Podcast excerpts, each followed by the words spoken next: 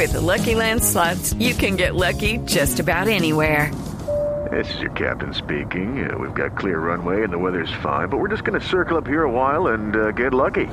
No, no, nothing like that. It's just these cash prizes add up quick. So I suggest you sit back, keep your tray table upright, and start getting lucky. Play for free at LuckyLandSlots.com. Are you feeling lucky? No purchase necessary. Void where prohibited by law. 18 plus terms and conditions apply. See website for details. Ricardo Ospina es periodista. Está en Mañanas Blue. Son las 6 de la mañana y 23 minutos. De nuevo la Justicia Especial de Paz y las FARC son noticia.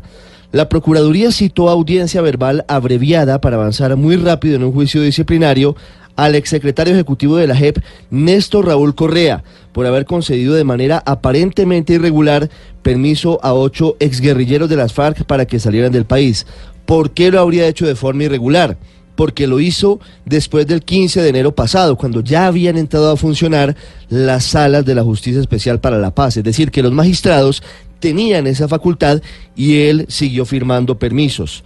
La JEP arrancó con pie izquierdo, entre otras cosas, por la falta de claridad en su organización y debido a que el secretario ejecutivo era prácticamente la única voz autorizada en la jurisdicción, lo que según varios funcionarios llevó a que Correa tuviera gran libertad para tomar decisiones.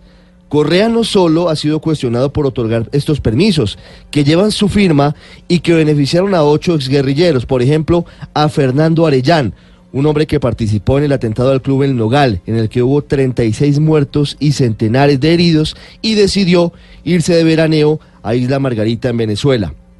También tuvo en su momento algunos encontrones con la presidenta de la JEP, Patricia Linares, con la propia directora administrativa Marta Lucía Zamora y con otras instancias, por el manejo poco claro de miles de millones de pesos para el funcionamiento inicial de la jurisdicción. Llama la atención que la Procuraduría haya avanzado en el caso contra Correa, quien ha negado que haya tenido responsabilidad en actos irregulares, mientras que en la Fiscalía, quien tendrá que responder ante un juez y con posibilidad de quedar detenida es la actual directora administrativa Marta Lucía Zamora, quien no firmó documento alguno en ese sentido. De otro lado, ayer fueron citados a la Fiscalía los excontratistas de la JEP, Yuli Milena Enríquez y Luis Ernesto Caicedo, quienes negaron cualquier actividad ilegal y dijeron que el país al final de todo este episodio sabrá la verdad de la historia. Capítulo aparte merece la rueda de prensa del partido FARC cuando se cumplen seis meses de la detención con fines de extradición de Jesús Antrich.